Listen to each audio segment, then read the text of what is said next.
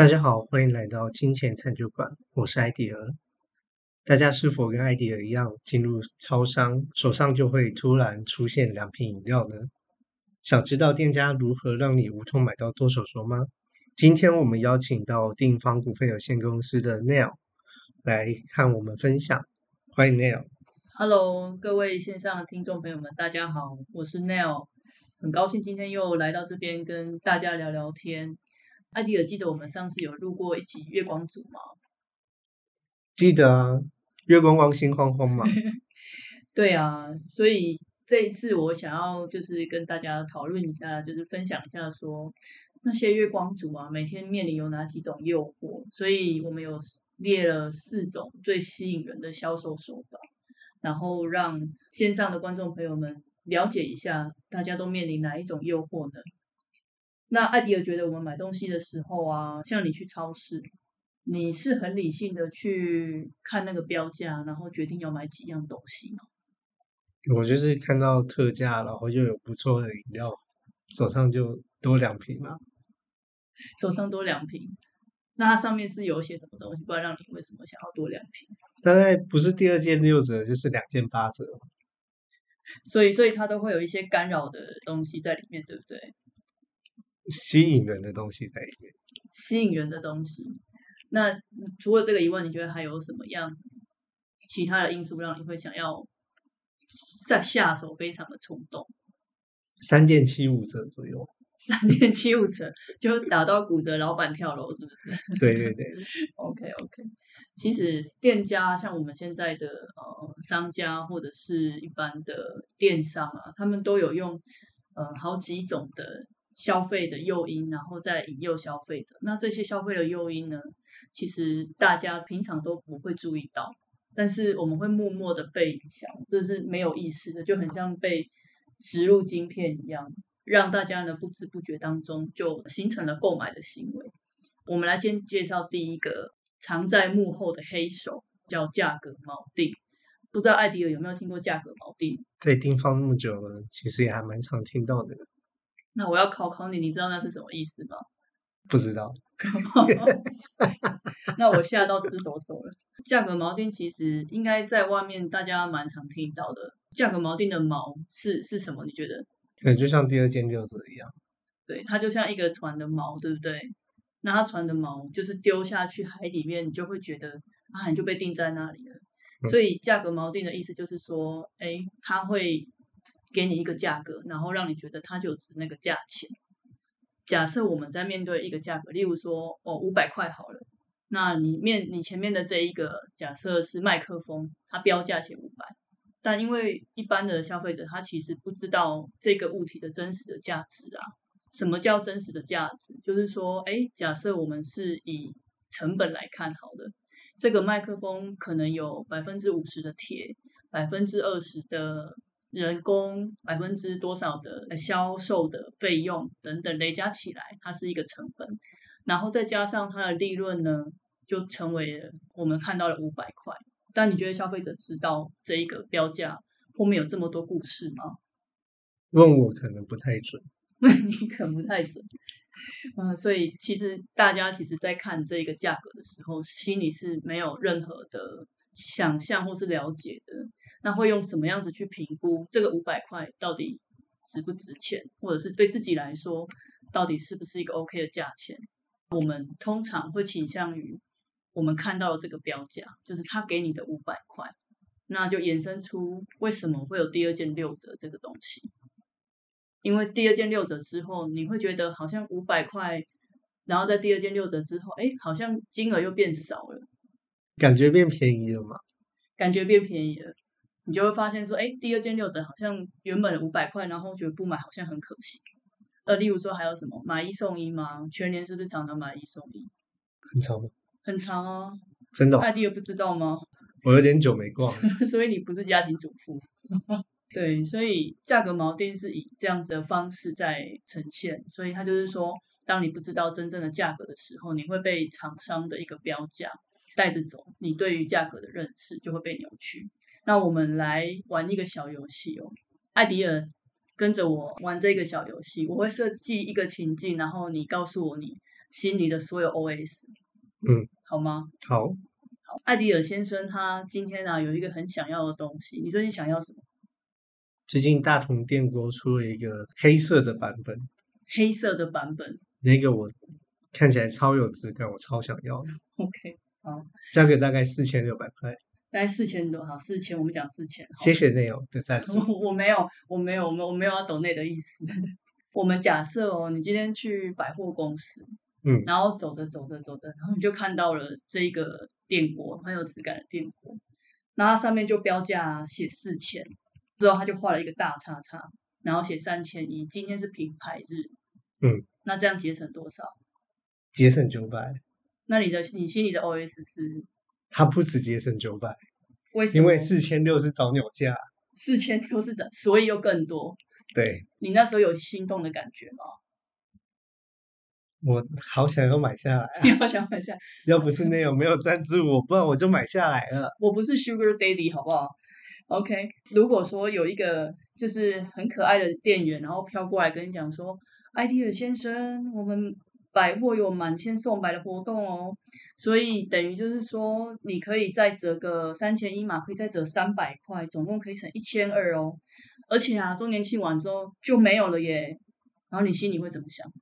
你再说一次，可爱的店员吗？可爱的店员，卡哇伊 des，买了，所以不是因为钱吗？不是，那你这样会破我的梗。所以你在你在听到这个价格的变化的时候，你心里有什么样子的感觉？价格的变化哦。其实我对超商的周年庆不是啊，对百货的周年庆非常的无感。但那是你很想要的东西耶。这样省多少钱？九百加三百，一千二，对，我觉得可以买，因为日前已经是比早鸟价还便宜了。对，所以你你在意的是省多少钱？对，省多少钱还是很重要的。省多少钱是很重要。可是我们反过来想，那你有在意自己花多少钱吗？花三千块啊，只花三千块，但是现在会变成花三千块？没有没有没有而已吗？没有花钱，你有赞助。哦，他一直在凹我抖内。好，就是呃，线上的听众朋友们，大家可以听得出来哈，就是说，呃，在看到原本的价钱是四千，然后变成三千一的时候，心里就已经有一个变化了。原本在呃预算上面可能你没有这个预算，那结果看到一个九百块的节省之后，再来一个三百块的冲击，那你可能就会对于哎折扣之后的这个价格，因为就跟原本差好多，差一千二。那因为你被锚定在哦心里有有四千块这个价格，所以说你会觉得说哇，我省了一千二，等于说我买这个电锅，艾迪尔的漂亮的电锅就不到三千块耶。那你想想哦，就是我们想想看，这样子的金额是省了三十趴，那会不会有人想说啊，投资报酬率都没有三十趴，结果我买了电锅省三十趴，然后我买了之后谁可以用？全家大小都可以用。对，本来是自己想买，然后就开始跟自己讲说，我买了之后，老婆可以用，妈妈可以用，儿子可以用，然后隔壁岳父岳母也可以用，就变全家都可以用，它马上就会变成，好像变成一个必需品，对不对？嗯，对，所以就会买了。这样子的情况其实也还蛮常发生的、哦，就例如说，哎，我们常常在买麦当劳，是不是都有加价购？对，对，那你你你麦当劳加价购会买什么？我通常不会买加价购，你 你很难聊天。加价就购比较贵啊。它有一个铜板一加一五十块，那个哦，算起来比加价购便宜。宜。对，其实麦当劳变的戏法就是说，哎，你看它加价购的东西，虽然相对套餐加价有比较便宜一点点，但其实它也是在吸引消费者。因为哦，假设它原本一包是五十块，它现在给你是十五块，可能它还是有赚，只是赚的比较少。但因为你就觉得哇，我省了五块钱，你没有发现的是，你因为这样子讲好，你又多花了四十五块。嗯，对，所以这个是价格锚定很常发生的一件事情。那尤其是用应用在现在的电那个外送平台，像 Uber 跟 Food Panda，好像蛮多人都会为了凑运费，然后一直狂买，买到两三百块。我的相关经验是我在染疫期间，在居家隔离的时候，有人给了我三百块的那个 f o o Panda 的礼券，对，那就是因为又可以有直接用线上嘛，他就说哎，哦，拿去买一点好吃的，我就哦买一点好吃的，对，啊三百块嘛，你不一次用完又觉得很好像很可惜很可惜，我就凑着凑着，哎三百多一点点，所以又多了一点点，就一定会买超过。一定会买超过一点点。对啊，所以其实你买的超过的钱，搞不好比运费还要多。就原本跟你原本预设，可能我今天只想要没有三百块就免运，哦，你三百块就免运，对，就是你可能原本只是想要买个两百啊，然后或为了那那个十几块、二十块的运费，你想说算了，这样好像还要运费，所以就变成变成凑到三百多。嗯，对，但其实你多付的钱那一百多块，你都可能会没有发现吧？我是为了把三百块弄完，结果买到四百块，因为差只能在同一家店。对，那个呃呃，像梦时代啊，他们满千送吧也是这样，他送你电子票券，所以你会不会就多花钱？嗯，对你，你一定会跑去为了要买这个东西，然后你会去多花更多的钱去买这样子。对，所以这个是呃躲在幕后的那一个黑手，就是价格锚定。那我不知道线上的听众朋友们有没有意识到自己常常会被这样子的艺术销售的艺术去被呃蒙骗到了呢？接下来我们要来讲另外一个哦，就是这个也是呃蛮常见的，那就是心理账户。不知道艾迪尔，你知不知道？呃，银行有账户啊，心里也有账户、欸。你没有办法在我心里面开户，我没有想要开户，你免手续费吗 对不起，手续费很多哦。？OK，心理账户也是一个呃消费心理学蛮常见的理论啊。其实我们在自己花费的时候，食衣住行娱乐嘛，会在心里面帮自己每一个花费都贴上一个标签。呃，例如说这个餐费，然后这一个是校庆费等等等等。因为它是在心理分类啊，所以艾迪尔觉得在心理分类会受到什么样的影响？一不小心就忘了吧？一不小心就忘了。哦，那他还有其他会被影响到的原因吗？这个人平常对我好不好，就知道他在互动里面。所以是看这个人跟你平常的互动，所以跟跟你给他的意义跟情绪有关系吗？对，对吗？OK，说的没有错。像艾迪尔就要对他好一点，他才会这个对你支出会大方一点。那我平常就是对他比较苛刻，所以他要叫我懂内他。没有你懂内我，我就会对你好啦。这这鸡生蛋，蛋生鸡有问题。其实心理账户啊，它代表的就是说，你每一个预算在花费的时候，跟你的情绪假设有连结的话，你对于这个支出的耐受度会不太一样。那我们一样，我们举个例子，然后让艾迪尔来玩玩这个小游戏。艾迪尔，其实如果你平常跟女朋友吃饭，一一餐的餐费，一个人抓多少钱？这时候我就默默流下几滴眼泪。我现在没有女朋友，那 你可以假设吗？以前以往的经验好吗？以往的经验就一般吃吃喝喝啊。那你大概一餐一个人你会抓多少？总会有一个预算吧？像我我有一百块以内吧。一百块以内那时候还是学生，可以点小菜吗？小菜看要不要吃，有要吃的话就一起分。哦，所以你你大概就一餐是一百块左右。嗯，那如果说你跟这个女生在一起五周年了，就变成庆祝哎，那你这样子对一餐的花费觉得是多少？五周年哦，对，五周年哦，five years。我想想看哦，一周年是可能五六七百的火锅或者是牛排，对，两周年可能会到七八百块的火锅或牛排，也是一样吗？那五周年呢？五周年可能不一定诶，老夫老妻了还要庆祝什么？哈，是这样子吗？所以我题目 say 错了吗？没有啊，可能看状况吧。到时候如果都有工作的话，当然会吃好一点啊。会不会破一千一个人？破一千有可能欸，有可能。所以从一百五就变一千了哦。可能五周年会跟生日一起过吧。哦，所以你把所有节日都联合起来一起过就对了，对对对，为了省钱。OK，所以呃，我们可以想一下哦，哎，吃饭呢、是不是都是餐费？嗯，那为什么一样的餐费会有一百五跟一千的差别呢？吃的好跟吃的不好啊，嗯，还是因为有特别的意义。特别的意义吗？可能因为跟女朋友一起过吧。对，就会周年庆不够好就会被干掉。所以如果说今天五周年是一千多，然后如果今天假设你跟女朋友吵架为了赎罪，她会不会变三千？不会，不会吗只是会更记得这件事情，？OK，因为应该是上一次的周年庆忘记了。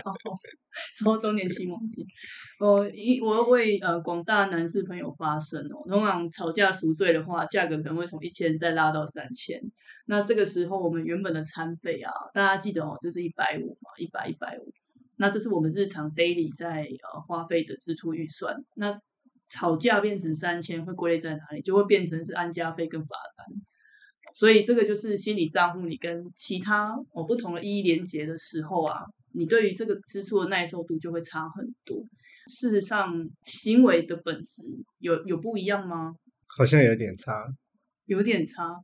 你说啦，安家费跟罚单 就不是日常生活。对，但就是说，我们嗯回到源头，它还是都是吃饭嘛，只是它 plus 了什么东西，plus 了五周年，plus 了你跟女朋友吵架，然后 depend 在吵的程度有多严重，所以哦，你的你的那个金额就有不一样的结果。所以说，我们刚刚在讨论说，哎，花费是真的很理性的吗？你觉得会很理性吗？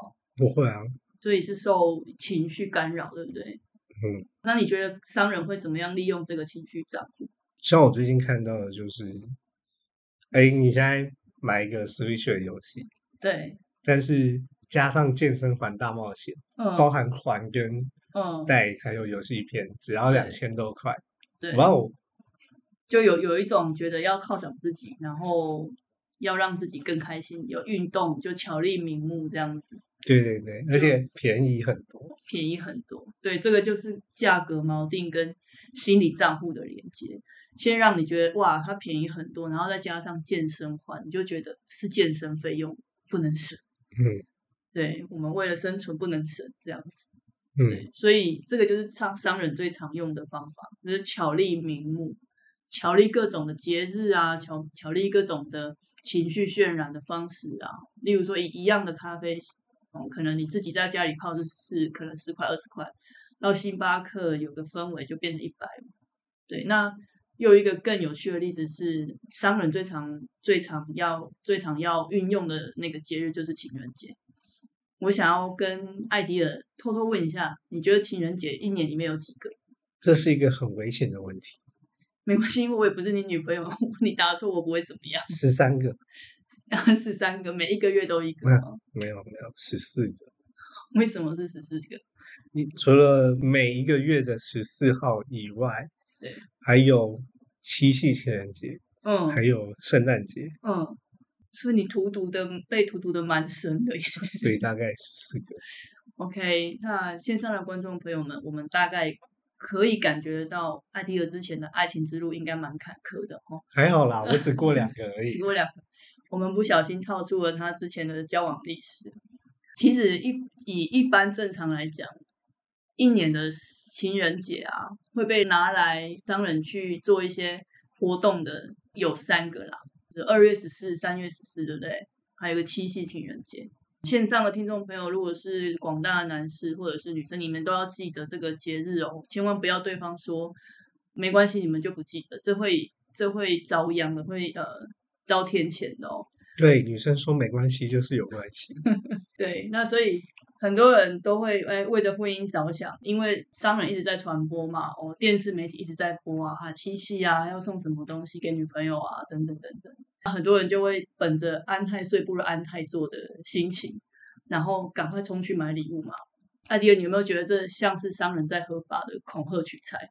这完全就是诈骗啊。它就是一种诈骗术啊，没有啦，这样讲也不太对，但就是说他们巧立了这样子的名目啊，然后让大家觉得，哎，这个节日好像很重要，那过着过着节日好像就越来越多了，然后要花的钱你就越来越多了。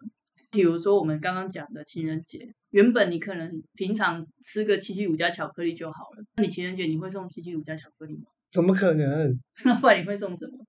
怎么想最少要来个金沙？哦，最基本款是金沙嘛。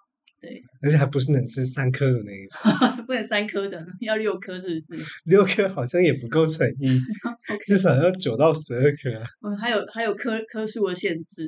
你知道金沙算是基本款嘛，也是全联跟一大卖场比较容易起。更上心的人可能就会跑去买 Godiva 这种比较贵的巧克力。我们再回头过来看，像刚刚餐费一样哦，它一样都是一个小时，就是小小点心。那为什么会有巧克力跟 Godiva 巧克力的差别，比利时巧克力的差别呢？阿迪，你觉得差在哪里？价格。差它的价格，就非常的实际，就差在那个氛围嘛，那个氛围帮厂商煽动大家的情绪，把你原本的价格再往上跌。除了这个，还有一个也是蛮明显的节日，常常会被拿来，就是有很多 slogan，就是母亲节，当然母亲节都会送，不知道艾迪会送妈妈什么？一颗孝顺的心。OK OK，我要是我我要是你妈，我一定立刻撞墙。这这儿子实在太有心了，还没有办法回复，因为艾迪尔实在太太让我刺激了。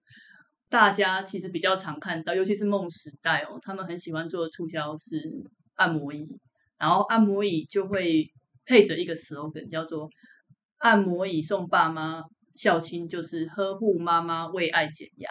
那他在这一个 slogan 后面也有一个故事啊，就是说哦，因为妈妈从小把你生出来开始，就是他担心的开始，所以他压力其实很大，对不对？那所以说呃，我们已经有经济能力了，我们是不是要孝顺他一下呢？那这个时候可能身为子女，我们就会觉得说啊，原本今天家电的预算只有两万块，但是为了要帮妈妈减压，我我这个容忍度一定就可以拉到四万。那就对于这一个按摩椅的价格，你自己心里的一个 range 又更大了，你就会觉得说，哎，我这个是孝心，我这算是孝心费，不是家电费，所以你对它的价格认知就会完全不一样。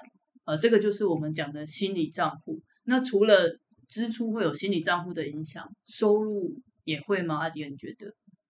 你比较努力赚到的钱，跟你不怎么用功赚到的钱，总是会有差吧？哦，所以你之前有得过不是努力赚的钱吗？例如发票中五百块啊。你有中过发票吗？你没中过吗？所以你有烧好香。有，我最最基督徒是不烧香的。哦哦，好算了算了，我最高中过四千块，是在我生日那一天。好多。对，这时候叫你抖内是应该的。我刚刚不应该说出来的。呃，各位听众朋友们哦，不同的收入来源呢，也会受到心理账户的影响。其实我们的所得啊，也分好几种。那我们先把所得想成一种小福袋好了。你的收入里面有好几种小福袋，例如说薪资所得，这是很正常，一般人会有的嘛。鼓励所得是大家可能有在投资的听众朋友们也会有的。当然，如果你是上辈子有烧香，是金汤匙或是塑胶汤匙呢？可能会有继承所得，那这个也是跟一般的所得会比较不一样。那最后一个会是天外飞来一笔，像按艾迪尔说的五百块，就类似中奖发票、乐透的所得。所以艾迪尔，你觉得你在花这四种所得的时候，感觉会不会不一样？会啊，越容易得到，越容易花掉。哦，所以如果说假设我今天请吃一餐一千块。用你薪资所得吃，你会很痛吗？有点痛，有点痛。OK，那如果是发票中四千，然后你去吃一千块的餐费，你怎么可以只只吃一千啊？怎么可以？哦，所以四千。我的电锅呢？OK，四千块不能只吃一千就对了。对啊。所以你中四千，你要吃多少？吃掉多少？一千五吧。一千 OK，OK。所以各位听众有有觉得有蛮显著的不同吗？就是说，呃，我们在花费薪资所得跟这样子，呃，天外飞来一笔比较简单、容易取得的所得的时候，我们心里的感觉也不一样。可是各位想想啊，其实明明就都是自己的钱，为什么会不一样？这个就是心理账户的影响。在市调里面啊，其实也有提到说，呃，是经济与统计评论的研究都有提到说，哎，像这样子乐乐透天外飞来一笔的所得啊。中大奖的人比中小奖的人容易在三到五年申请破产哦，这意味着什么？没有把钱规划，是没把钱当钱看吗？差不多吧，因为这毕竟就不是努力得来的东西，重要性就没那么高。对，这在呃心理账户的影响下，即便这些福袋其实应该都是在一个你的账户的大篮子里面，但是对于不同的来源，你就会对花费就会有不同的痛感。我像刚刚艾迪尔说的，就是越简单拿到了就越容易花掉，所以这一块是之前蛮多乐透得主后来结果都并没有很好的一个很大原因，因为他们受心理账户的干扰。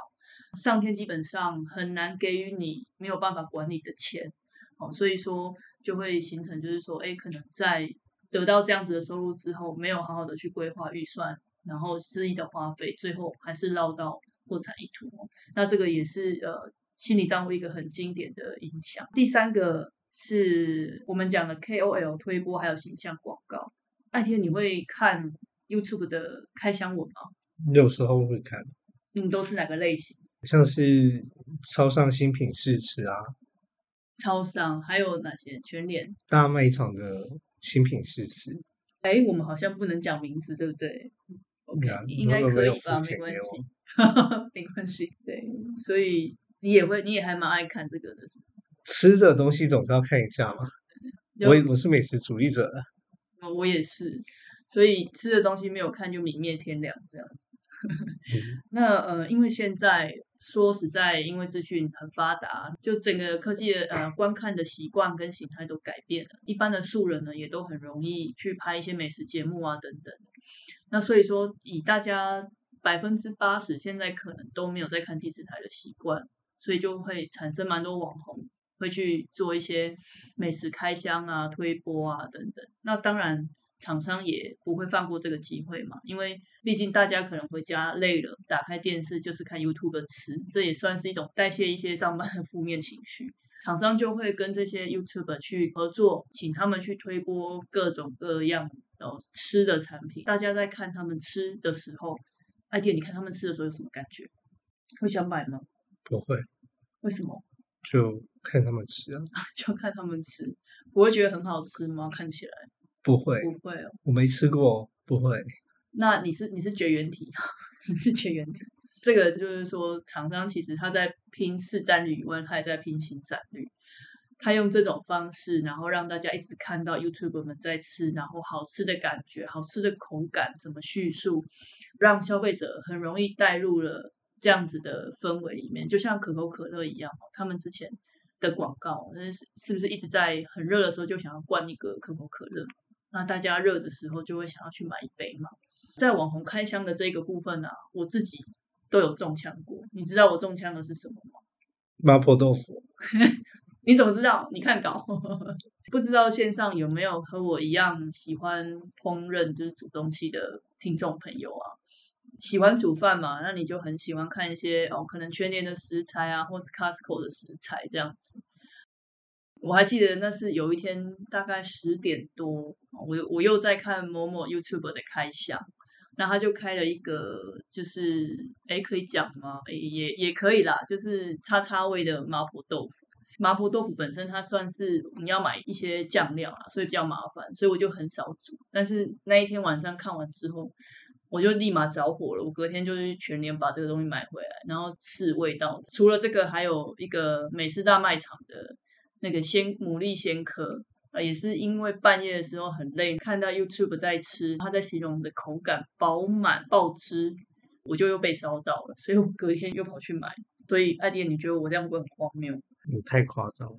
观众朋友们可以思考一下，自己有没有曾经被什么样子的推波有烧到过呢？大家可以去觉察一下这些商人在这个背后所做的一些消费的诱因。对，那除了推波以外啊，还有一种叫形象广告。对，什么叫形象广告？就是他们创造出了一种氛围。例如说，艾迪，你觉得全脸给你的感觉是什么？稍微比较便宜。对，全年记得懂内我们哦。记得哦，记得哦，那个下面要记得懂内。呃，为什么会特别提到全年？因为我对于它整个成长历史啊，就是品牌成长历史，还有形象广告的变化，觉得蛮印象深刻的。我记得大家回想一下，全年一开始打的 slogan 应该是省钱吧，小资嘛，吼，嗯，就是用平时的价格可以买到更好的品质，一开始是这样子。所以他也用了呃小熊出来，然后让他感觉的很亲民。他毕竟是从我军工教超市转过来的，所以说他在转型的过程当中，把的自己的形象塑造成很亲民、很平易近人，然后有省钱。接下来呢，为了要接近年轻族群，全年在某一个时间开始，他们的广告开始变得慢慢的好像有这么有质感一点，然后又出现一个全年先生。开始有一些生活美学的一些感觉，那整个画面啊，整个氛围感觉起来，给你塑造出来的形象就好像是生活有一些美感。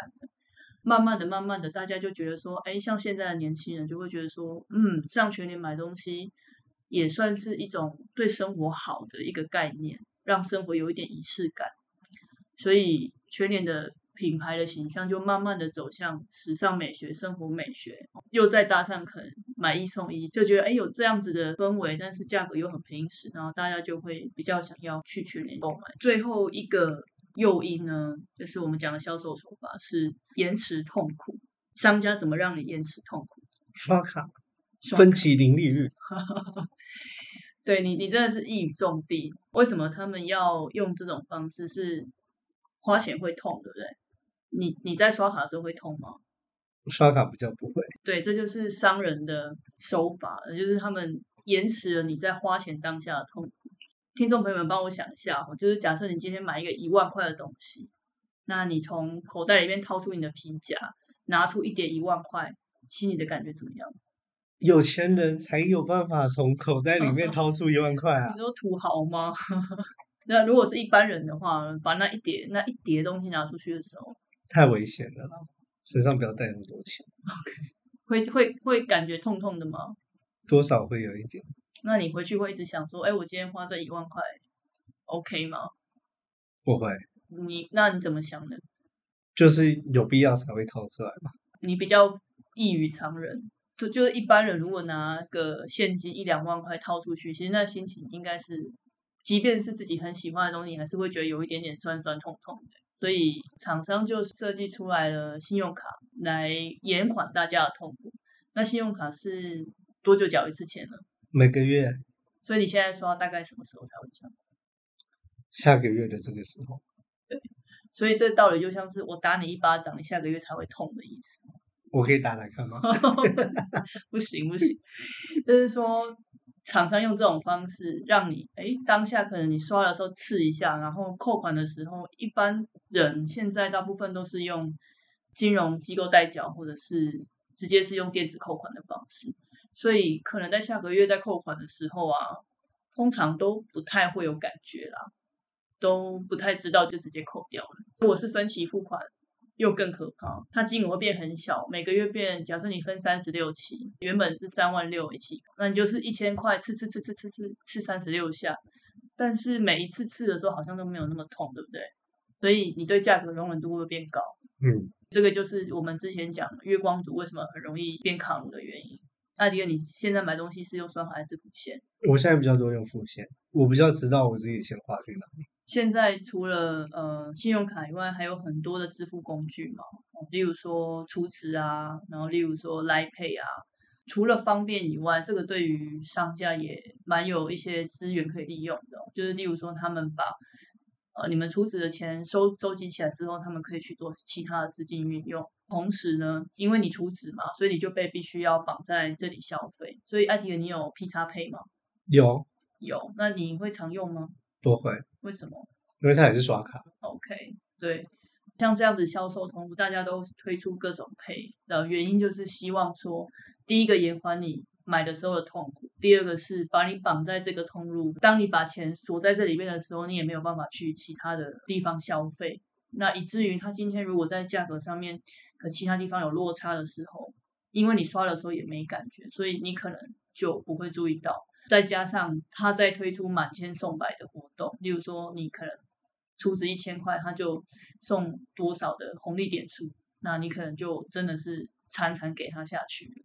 这个就是说厂商是怎么样子来减缓消费者在花现金的时候的感觉，让你不要感觉就是有锥心之痛，这样把分分成很小很小很小的痛苦。线上的听众朋友，我们。呃，前面讲了四种吸引消费者的方式。第一种是价格锚定，然后心理账户、KOL 推波跟延迟痛。艾迪尔，你觉得哪一个对你来讲吸引力最大？价格锚定，因为直接视觉上的感受。OK，冲击太大，是不是？哎，好喝的饮料了，或第二件六折。我们公司好像也是大家无一幸免，大家去了好像也是都是因为这样子，然后就会不小心拿两罐。这样子四个销售的手法的逻辑跟的感受，其实跟我们投资很像。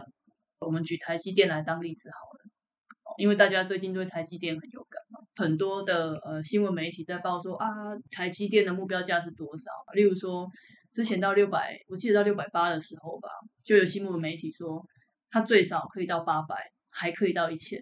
这个就是我们刚刚前面提到，很多的新闻媒体会利用一些群众效应，会带风向。他们告诉大家说，哎，这个可能会到八百到一千，所以很多人的心理预期就会被他们锚定，可能就觉得说，哎，它应该会到八百一千。很多散户的评估机制就会变成这样子，到八百还有两百耶，到一千还有四百耶，那我一直可以赚多少？很多人因为不知道这个台积电真实的价格，那就跟着进去市场，哎，跌到三四百这样子。所以说，我们刚刚讲的这四种的销售手法，不仅仅是应用在消费行为上面，那也是很多投资人跟散户会受心理因素的影响，然后而去做了一些购买的行为，导致投资可能哦并不如自己的预期的原因哦。针对消费行为如何增强免疫力呢？你会想增强免疫力吗，艾迪尔？我觉得你买的很开心啊。我觉得我免疫力目前算是有点慢慢在提高了。你怎么你怎么帮自己提高的？加入定方。你可以不要夜配自己吗？你要一零四要增财是不是？我们目前可能还需要找一些新进股。OK，嗯，我们在消费的部分要怎么样增强免疫力？哈，呃，这个投资的部分我们就不谈了，因为今天谈的是呃销售手法，哦，怎么样受销售手法影响。增强免疫力的部分，我们其实会有分主动的工，主动的自己的这一个方面，还有工具的方面。那主动的这个方面呢，第一个我们会建议说，大家在买之前真的是要停看停，因为商家很容易创造出一个氛围，让你非买不可。例如说限量，就很容易着火嘛。然后例如说，可能刚刚讲的买一送一，哦，这个就很容易变成，哎，你把他的对他的看法从哎奢侈品变成必需品。哦，所以在购买之前，可能建议自己先深呼吸个三秒钟、十秒钟，然后继续想一下哦，停一下，甚至去逛逛其他的东西再回来，会也许对他有不同的看法。第二个方法就是说，呃，我们可以回到自己真正花的金额，你关注的点是自己真正花的金额，而不是你的呃折扣的金额的时候你节省的的这个数字。哦，举个例子，比方说我们刚刚讲的那个艾迪尔的大桶电锅。他省了多少钱？四千多块。你又要叫我多内？没有啦，到底省了省了多少钱？好像一千二而已吧。省了一千二，但实际上你花了两呃花了多少钱呢？总共花了三千一，所以总共是两千八嘛。你其实总共花了两千八，但是你算错了。真的吗？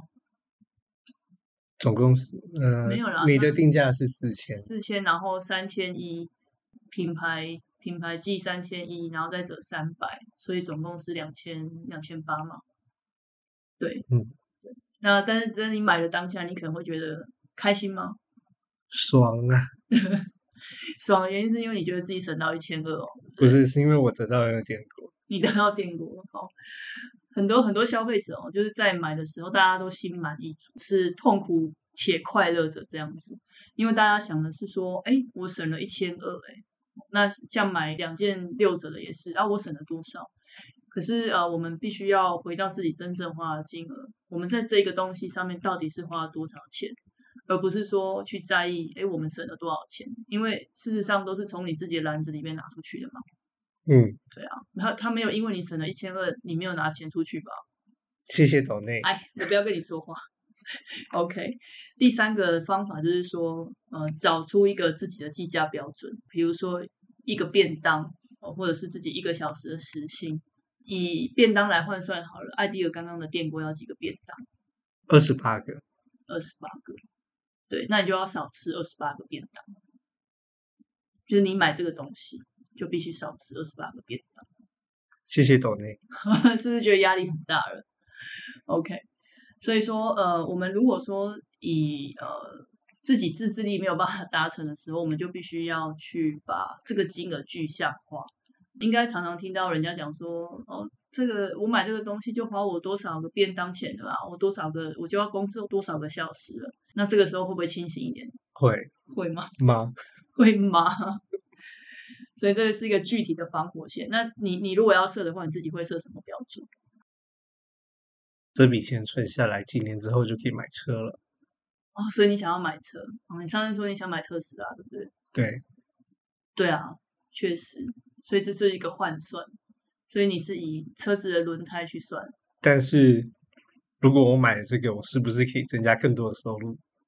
增加更多的？你说买车吗？例如做便当。哦，做便当。嗯，各位听众朋友，艾迪尔一直很想做副业，他之前想要做鸡排店，那接下来不知道做什么。哦，那我们继续哦。第四个是在购买之前啊，我们可以去思考一下我们人生的呃顺序，就是这个东西是想要还是需要。那在买这个东西的时候呢，假设这个电锅，那未来我会觉得为了这笔花费，觉得哎，我买的很值得。我觉得我买的很开心，对我自己未来长期有注意。除了这个以外，如果我今天不买这个电锅的话，我还可以花在哪里呢？哦，这个是大家在购买的时候，嗯，可以去换位思考的。这个东西不在这里，会在哪里？有可能像艾迪尔讲的，它存起来之后，几年之后会变成特斯拉的轮框，或是一个手把，这个都有可能。有没有什么像？一些工具啊，可以帮助我们来管理我们的消费。简单给大家听一下。OK，呃，刚刚艾迪尔的问题是说，呃，有没有什么样子的工具？另外的工具，不要是只靠自己来增加消费的抵抗力吗？对对对。工具的部分呢，其实在我们的呃财务规划里面有一个蛮重要的 part，就是我们的预算规划，然后还有我们常常讲的就是 A、B、C 账户。那不知道听众朋友们有没有听过上一集？呃，我有一集月光族的部的的 podcast，如果没有的话，可以呃那个工商一下，请各位听众朋友们也欢迎收听。在上一集的月光族里面有提到说，有一个类型叫为梦想而战的月光族，他们呢就是把自己的预算在发薪日当天就已经规划好各种不一样类型。呃，食衣住行各种不一样的呃用途，然后都规划好，当天就会把薪资所得哦分散在不同的账户里面。艾迪，你觉得为什么要这样做呢？才不会不小心把其他用途的钱花掉。嗯，你自己有超支的的的那些情况吗？以前没在管理的时候会有。那你后来怎么管理？后来。